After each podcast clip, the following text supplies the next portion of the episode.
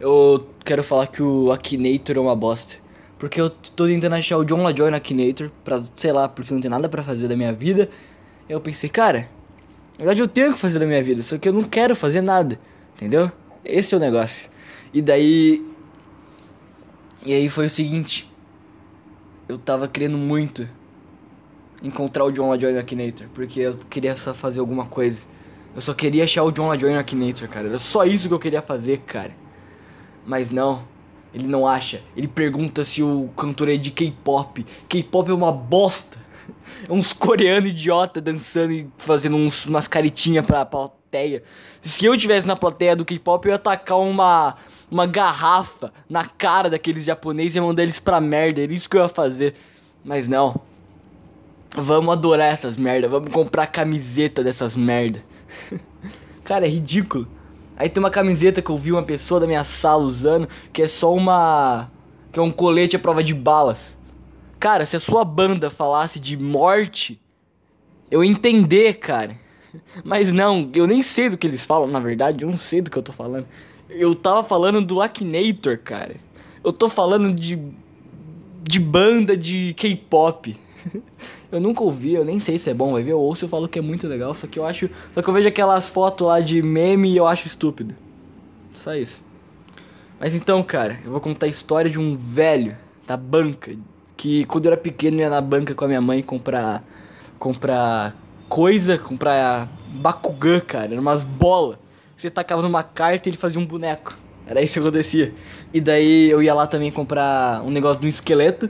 Tinha um esqueleto que você montava, você comprava as peças de esqueleto e eu tinha no meu quarto um esqueleto. E era muito legal, me achava legal por causa disso, eu tinha medo dele também. Aí eu tirava ele do meu quarto pra não poder dormir. É, cara, que, que coisa assustadora. Eu ia lá comprar Googles, eu acho que é o nome. É tipo uns bonequinhos de plástico colorido. Não é colorido, cada um tem uma cor, mas se você juntar todos eles são coloridos, eles têm tipo um monte de formato engraçado. E a, tipo, fazer um, a intenção do negócio é você fazer um boliche com boneco. Você coloca um monte de boneco desses Google, você tem que derrubar eles. Eu acho que essa era a função deles, mas eu usava para jogar futebol. Eu pegava umas bolinhas de gude e eu fazia tipo um campeonatinho de futebol com meus bonecos. Eu narrava e era mó legal. E aí, cara, o. eu até esqueci, ah, é o velho. E eu ia lá nessa banca todos os dias. E daí eu passo hoje, todos os dias pra ir pra escola, eu passo na frente daquela banca. Eu nunca falei com aquele velho. E ele já viu eu com minha mãe, começou a conversar com minha mãe e falou: Nossa, seu filho cresceu e será que tem necessário conversar? Eu pensei, caraca, mano, eu passo todo dia aqui, eu nunca falo com o velho. E daí, cara? E daí, uns moleque da minha escola, eles passam na banca e cumprimentam o velho. E eu pensei, cara, eu sempre quis cumprimentar esse velho. Por que, que esse cara tá cumprimentando esse velho? Você não pode cumprimentar o velho. Eu que era para cumprimentar o velho. Eu era o cara que ignorava o velho. Agora eu sou só um babaca. Então. Eu que era o cara que ia ser amigo do velho da banca. Não você. Só que eu fui inseguro demais. é isso que aconteceu. E. E era só isso, cara. Eu só queria encontrar o John LaJoy no Akinator. Era só isso que eu queria fazer. É, quando eu. Caraca, eu já esqueci tudo que eu ia falar.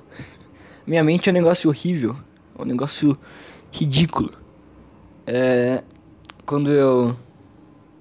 Não, eu não sei, não sei do que eu tô falando. Eu não sei mais do que eu tô falando para ser sincero. Durante o dia eu tive várias ideias na minha cabeça, muito legais. Só que todas elas foram embora. Eu pensei, cara, lembra daqueles negócios que você pensou? Eu falei, lembro, fala aí no podcast. Aí na hora que eu liguei o microfone, meu cérebro falou, não, não quero. Eu tava na escola hoje, e daí umas coisas surgiram na minha cabeça, foi o seguinte, cara. Estavam falando de Minas Gerais, que Minas Gerais é um lugar, meu professor de geografia falou que Minas Gerais é um lugar que envolve o turismo no Brasil. E eu me perguntei, cara, se você mora em São Paulo, se você mora em qualquer cidade do mundo, para você ir para Minas Gerais, vai no interior da sua cidade. Minas Gerais é só interior. Cara, toda hora tá cancelando minha gravação. Vai cagar aplicativo de bosta. Então, cara, é. Minas Gerais é só interior gigante. É só o interior grande, assim, da tua cidade. Pega o teu interior da sua cidade, tem o quê? Tem gente falando igual um caipira. Na minha cidade, pelo menos assim, interior do meu estado, quer dizer, tem um, um, um o pessoal fala igual caipira e tem muito animal, muita agricultura. E quando você vai para Minas Gerais, você tem pessoas falando igual caipira e muita agricultura. Então, pra que você vai visitar esse lugar? Eu até entendo, deve ser um lugar legal, mas pra que, que eu vou pagar passagem de avião pra ir pra esse lugar? Eu vou pra um lugar diferente de onde eu moro? é só. Minas Gerais é só interior gigante. E eu já esqueci. Eu já esqueci tudo que eu tinha pra dizer. Tem uma música que eu, que eu escuto, que é um cara que. que ele fala que. toda vez que ele vai rezar, ele se perde, ele não sabe o que ele vai falar. E eu concordo com esse cara. Eu, quando era pequeno, eu tentava rezar. E eu sempre parava em pensar: caraca, como é que. Como é que um passarinho voa, entendeu? Eu nunca conseguia chegar onde eu queria. Eu começava a rezar e quando eu via, eu tava falando, tava pensando em beber água. Aí eu saía da cama e eu ia tomar água. Eu pensava que. Eu pensava, caraca, hoje eu não tomei água, daí eu saía tomar água. Não é um negócio legal rezar. eu o seu cérebro. Porque quando você vai rezar, mesmo que você não acredite nisso, você meio que tá conversando com você mesmo. E o seu cérebro não quer que isso aconteça. Porque você. Porque muita gente chora, cara, quando vai. Quando fica sozinha. As pessoas quando ficam sozinhas por muito tempo, elas choram. Tem um cara que eu vi no YouTube que ele foi pra uma barraca no meio daí do isolamento. Ele se isolou. E aí daí ele começou a conversar na, com a câmera e falou, ah, quando você. Eu recomendo que as pessoas se isolem porque isso faz bem para a saúde delas.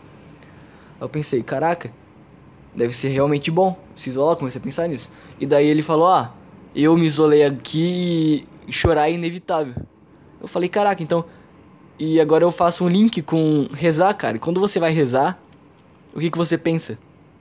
Você começa a conversar com você mesmo, você começa a se sentir sozinho. E o seu cérebro tenta te enganar, tenta te jogar coisas para fazer, tenta te distrair o máximo possível para você não passar por isso. E o cara que consegue passar por isso, ele consegue entender a si mesmo. E isso, na verdade, é um filtro evolutivo. Porque se o cara conseguiu ignorar o teu cérebro, ignorar as coisas que ele pensa e ser o mais idiota possível, ele consegue ser um cara evoluído. Essa é a vida, cara. E eu vou falar do meu professor de português, que ele é um cara legal pra caramba. Porque eu escrevi na minha mesa da, da, da minha sala que eu queria ser burro. Aí eu coloquei penso logo existo. E coloquei embaixo, infelizmente. Aí ele perguntou, por que você não queria existir? Aí eu falei, não, professor, eu não queria pensar. Aí eu pensei que o professor ia ouvir isso ia ficar. ia achar. ia achar. ia achar ofensivo, ele ia se ofender. Ele ia tentar me dar alguma lição de moral. Só que não, ele falou. Ah, eu tenho um amigo meu que eu queria também ser igual ele. Porque ele é um cara totalmente frio, que ele é muito divertido, ele é muito engraçado. E daí ele comentou isso comigo, eu falei, cara, isso é muito legal, cara. E eu adoro o começo de ano que vem novos professores na minha escola.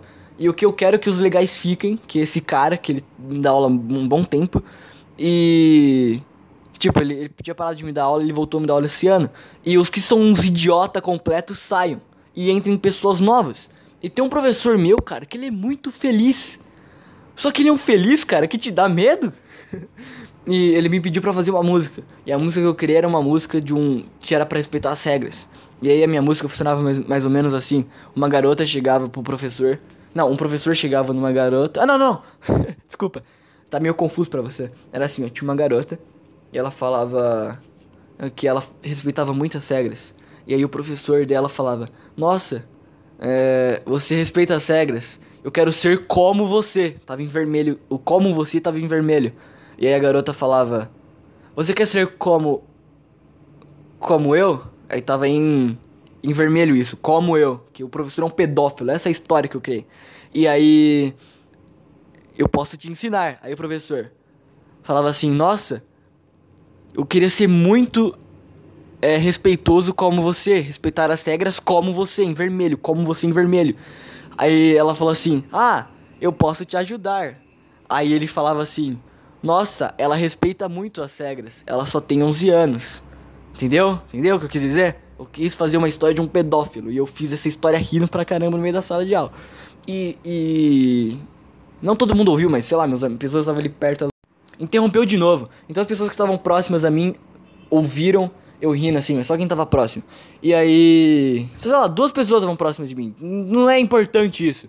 E aí eu peguei e entreguei pro meu professor isso. E ele é muito feliz, é um cara muito feliz. Então pensei, cara, Imagina ele vendo isso aqui, ele entendendo isso.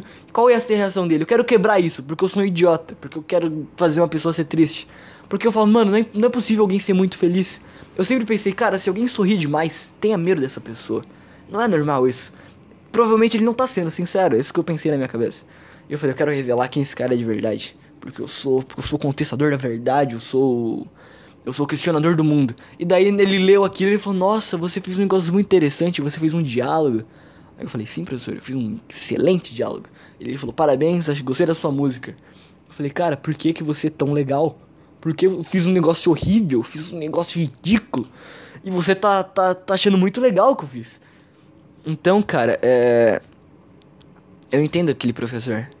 Aí eu pensei, cara, eu me sinto muito incomodado falando com esse cara porque ele tem um trabalho de bosta.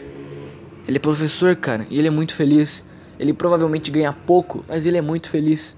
Ele, ele é do sul, então ele fala de um jeito esquisito pra gente. Então ele mora num lugar diferente, onde as pessoas tratam ele de um jeito esquisito porque ele é diferente, querendo ou não, não tem o que fazer, o cara é diferente. E daí a gente olha para ele, a gente acha ele esquisito e a gente transmite isso na, no nosso jeito de falar com ele. E mesmo assim ele é feliz. Então, a gente pensa, esse cara não tá sendo natural, cara. Se eu fosse esse cara, eu ia estar tá muito ferrado agora. Eu ia entrar nessa sala xingando todo mundo. Mas não, ele é um cara muito feliz. Então a gente acha, então eu acho, né? Eu acho que ele não é natural e eu me incomodo conversando com ele porque eu acho que ele não é natural. Ele não é sincero com ele mesmo. Isso me incomoda por algum motivo, eu não sei. E daí eu penso o quê? Cara, eu vou conversar com esse cara. Já que isso me incomoda tanto, eu quero conversar com esse cara, eu quero entender isso, eu quero entender isso dentro de mim. Porque às vezes o problema tá em você. Não, no cara. O cara é só um cara. E a música que eu fiz é legal, só que o meu amigo arrancou a folha do meu caderno, entendeu? Então ela deve estar aí no meio da minha mala jogada, a minha música que eu criei, entendeu? Porque ele assistiu uma música de sucesso e daí Deus falou: Não, não, não, essa música não pode fazer sucesso no mundo e daí ele excluiu, entendeu? Eu prefiro colocar a culpa no, nos outros do que em mim.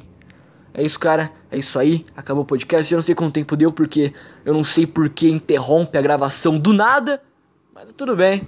É isso aí. E você está ouvindo esta bosta.